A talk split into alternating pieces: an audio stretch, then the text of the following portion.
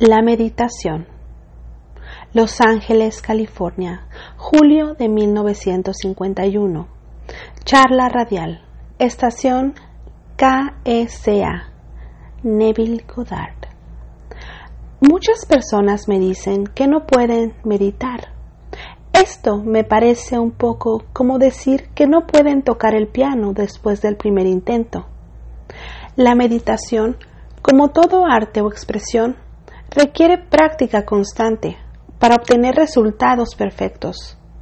Un auténtico pianista, por ejemplo, siente que si pierde un día de práctica, no puede dar lo mejor de sí. Si perdiera una semana o un mes de práctica, sentiría que hasta su público menos entendido reconocería sus fallas. Lo mismo sucede con la meditación. Si practicamos todos los días con alegría este hábito, lo perfeccionamos como un arte. Creo que los que se quejan de tener dificultades en la meditación no hacen una práctica diaria, sino que esperan hasta que se les presenta una situación acuciante en su mundo y entonces, a través de un acto de voluntad, tratan de fijar su atención en el estado deseado.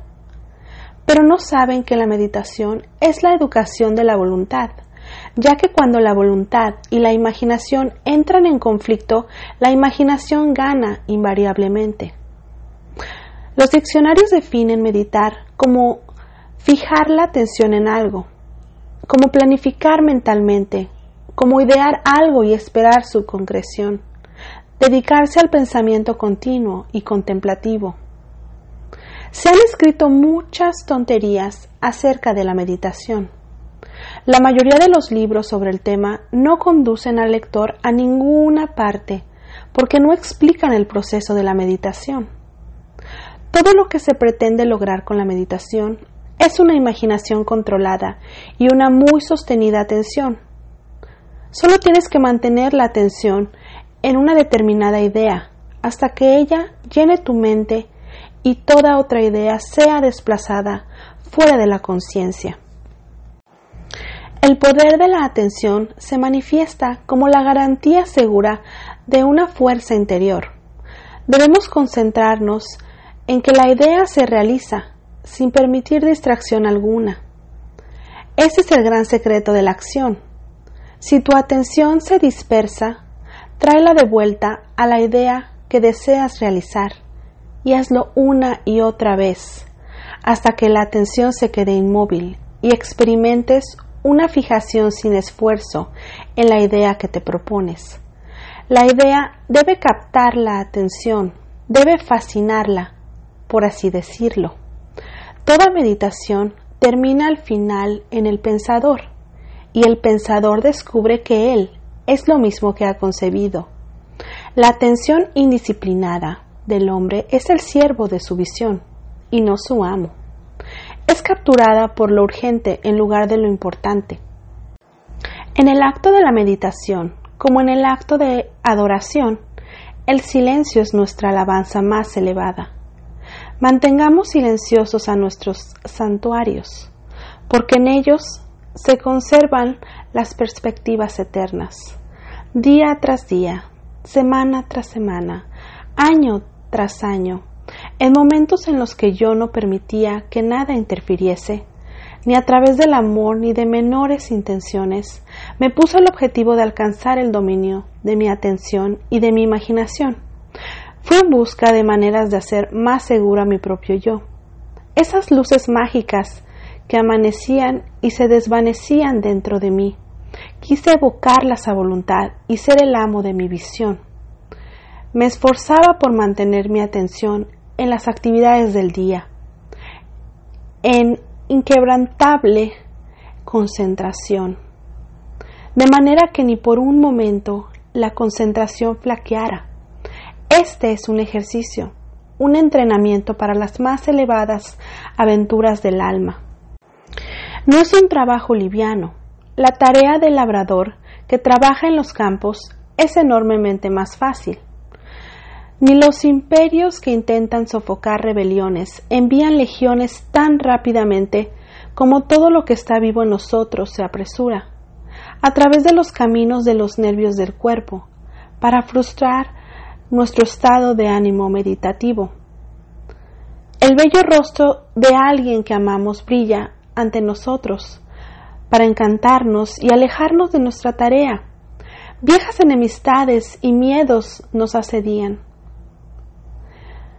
Si caemos en las tentaciones de estas visiones, nos encontramos, después de una hora de meditación, con que hemos sido alejados de nuestra tarea. La hemos abandonado y olvidamos lo que nos propusimos alcanzar. Fijar nuestra atención. ¿Qué hombre tiene el control completo de su imaginación y atención? Una imaginación controlada y una atención estabilizada, firme repetidamente focalizada en la idea a realizar es el principio de todas las operaciones mágicas. Si persistes durante semanas y meses, tarde o temprano, a través de la meditación, creas en ti mismo un centro de poder. Ingresarás a un camino por el que todos pueden andar, pero solo unos pocos lo hacen.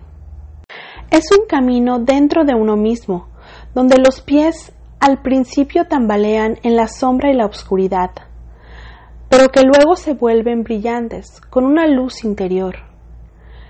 No se necesita ser un genio ni tener dones especiales. No es concebido a algunas personas, sino ganado por la persistencia y la práctica de la meditación. Si persistes, las oscuras cavernas de tu cerebro se iluminarán y esperarás día tras día la hora de la meditación como si se tratara de una cita con el ser amado. Cuando llega, te elevas dentro de ti mismo como un buzo que pasó demasiado tiempo bajo el agua y ahora sube a respirar el aire y ver la luz. En este estado meditativo experimenta en la imaginación lo que experimentarías en la realidad si alcanzaras tu objetivo y luego de un tiempo puedes transformarte en la imagen de tu estado imaginado. La única prueba de la religión que vale la pena ser es si es verdad, si brota de la conciencia más profunda de la persona, si es el fruto de la experiencia o si es cualquier otra cosa, lo que sea. Esta es mi razón para hablar contigo en mi último domingo en Los Ángeles sobre la verdadera actitud religiosa. ¿Cuál es tu actitud religiosa? ¿Cuál es mi actitud religiosa? Voy a hablar sobre este tema el próximo domingo por la mañana a las 10.30 como invitado del Dr. Bales.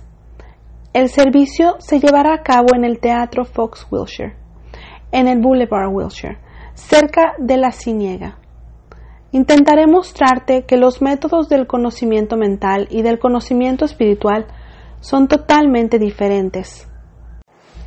Porque conocemos mentalmente una cosa mirándola desde el exterior, comparándola con otras cosas, analizándola y definiéndola, mientras que podemos conocer algo espiritualmente solamente al convertirnos en ella. Tenemos que ser la cosa en sí misma, y no solo hablar de ella o mirarla. Tenemos que enamorarnos si queremos saber qué es el amor. Debemos ser como Dios si queremos saber lo que es Dios. La meditación como el sueño es ingresar al subconsciente. Cuando ores, entra en tu aposento y cuando hayas cerrado la puerta, ora a tu Padre que está en el secreto.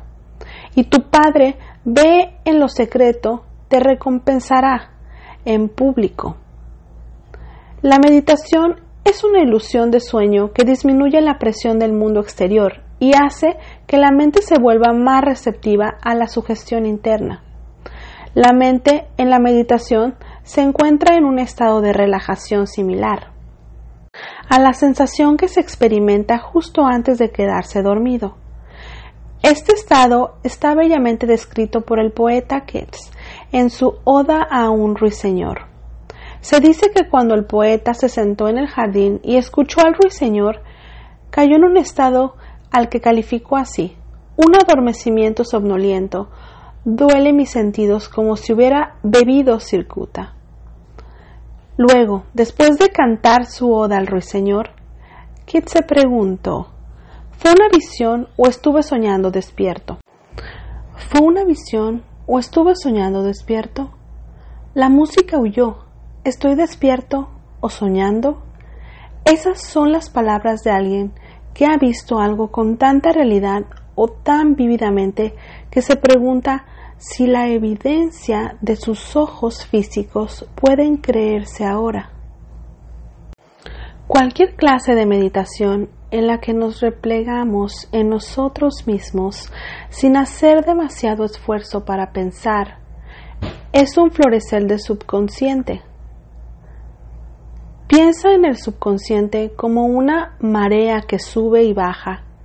Durante el sueño es una inundación, mientras que en momentos de plena vigila la marea está en su punto más bajo. Entre estos dos extremos hay innumerables niveles intermedios.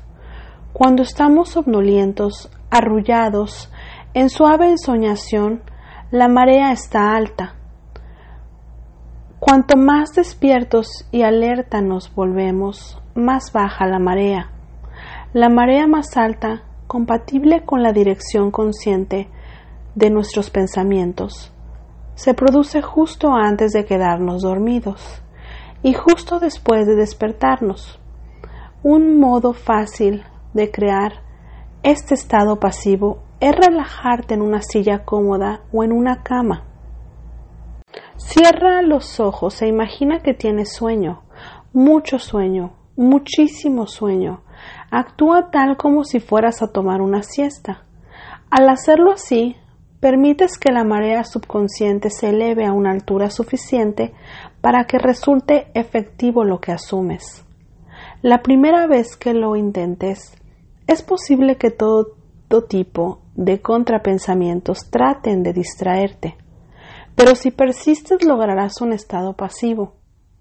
Cuando alcances este estado pasivo, piensa solo en buenas nuevas, Imagina que estás ahora expresando tu más alto ideal. No cómo vas a expresarlo, sino simplemente siente aquí y ahora que eres la maravillosa persona que deseas ser. Lo eres ahora. Trae tu alto ideal a la realidad, imaginando y sintiendo que eso eres ahora. Creo que toda la felicidad depende de la energía para asumir el sentimiento del deseo cumplido de asumir la máscara de otra vida más perfecta. Si no podemos imaginarnos diferentes de lo que somos y no tratamos de asumir ese yo más deseable, no podemos imponer una disciplina sobre nosotros mismos, aunque podamos aceptar la disciplina de los demás. La meditación es una actividad del alma, es una virtud activa y una virtud activa es teatral, a diferencia de la aceptación pasiva de un código. Es dramática, es el uso de una máscara. Mientras más aceptas tu objetivo, te vuelves totalmente indiferente a un posible fracaso, porque el hecho de aceptar el objetivo proporciona los medios para lograr ese objetivo. Cuando sales de la meditación es como si te hubieran mostrado el final, feliz de una obra en la que tú eres el actor principal.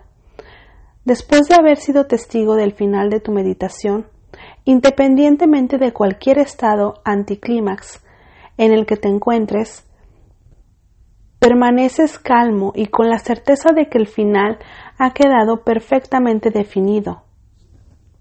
La creación finaliza y lo que llamamos creatividad es en realidad solo una receptividad más profunda o sensibilidad más aguda de nuestra parte y esta receptividad es no con ejército, ni con fuerza, sino con mi espíritu, ha dicho Jehová de los ejércitos. A través de la meditación despertamos en nuestro interior un centro de luz que será para nosotros un pilar de nube durante el día y un pilar de fuego durante la noche.